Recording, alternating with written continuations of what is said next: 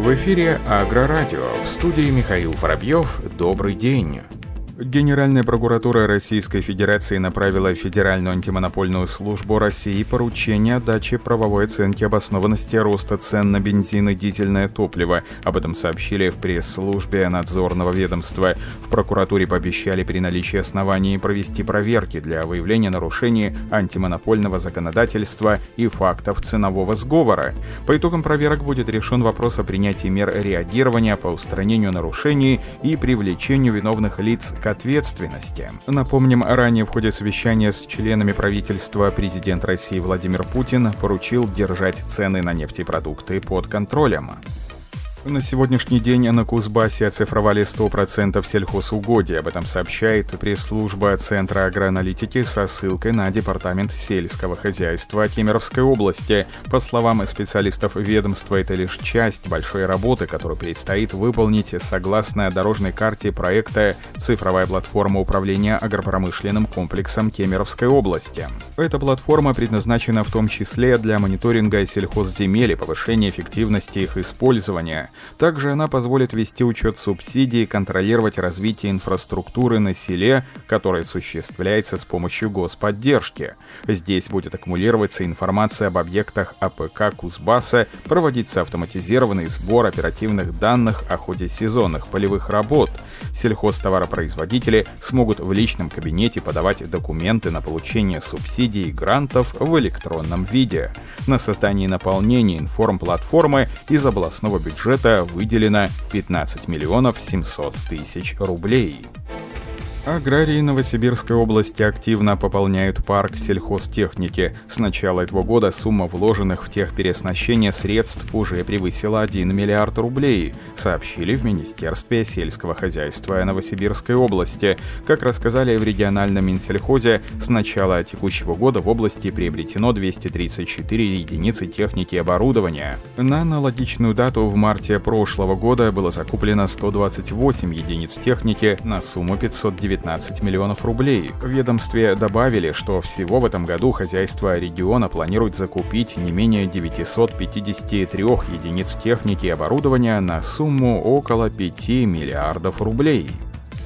Тем временем в январе-феврале этого года производство тракторов для сельского хозяйства в России сократилось на 37,5% по сравнению с аналогичным периодом прошлого года. Об этом свидетельствуют данные Федеральной службы госстатистики.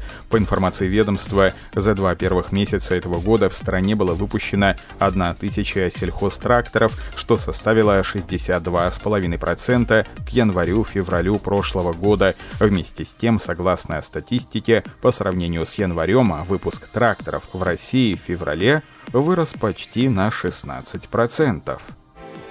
Крупнейший в мире производитель тракторов John Deere приостанавливает производство в Бразилии. В заявлении о защите сотрудников и семей производитель заявил, что накануне прекращена работа двух объектов в Бразилии на неопределенный срок и еще четыре других объекта остановят работу в понедельник. John Deere и HDCO недавно обнародовали финансовые прогнозы и сообщили, что сокращают объемы производства, так как невозможно предположить, как долго продлится эпидемия эпидемия коронавируса и какой экономический вред это может принести.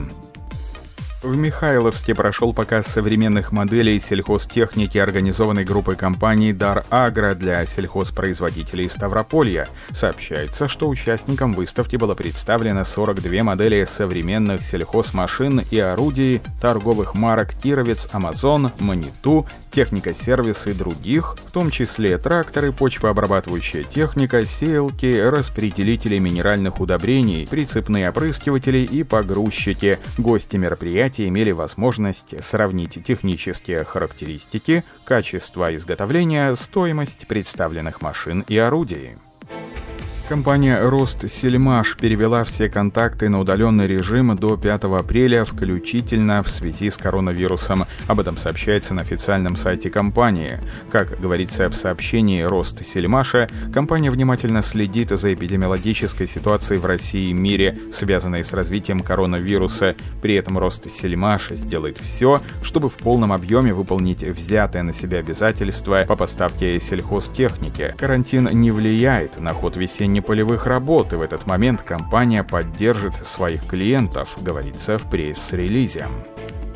Производитель шин Nokian Tires приостанавливает деятельность в США и России из-за коронавируса в целях обеспечения безопасности сотрудников и клиентов. Об этом сообщается на официальном сайте компании. Завод в Детройте закроется 27 марта в пятницу минимум на две недели. На российском заводе Nokian Tires остановка производства произойдет в понедельник 30 марта и продлится неделю. Компания продолжит поставки клиентам через региональные склады.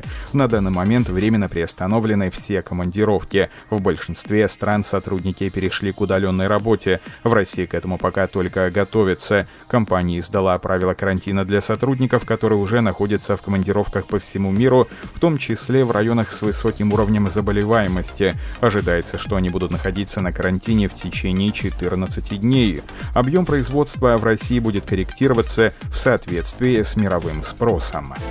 И последнее. Завод класс в Индии произвел 10-тысячный рисовый комбайн Crop Tiger на гусеничном ходу. В конце февраля на заводе класс в Индии на производственной площадке Маринда сошел с линии юбилейный комбайн. Производители, крупные дилеры и продавцы класс в регионе Юго-Восточной Азии отметили это событие большой церемонии. В дополнение к традиционному преломлению кокоса руководителями компании в программу также был включен заводской тур. 10-тысячный экземпляр экземпляр будет собирать урожай на юге Индии. На этом все. Оставайтесь с нами на глав Пахаре.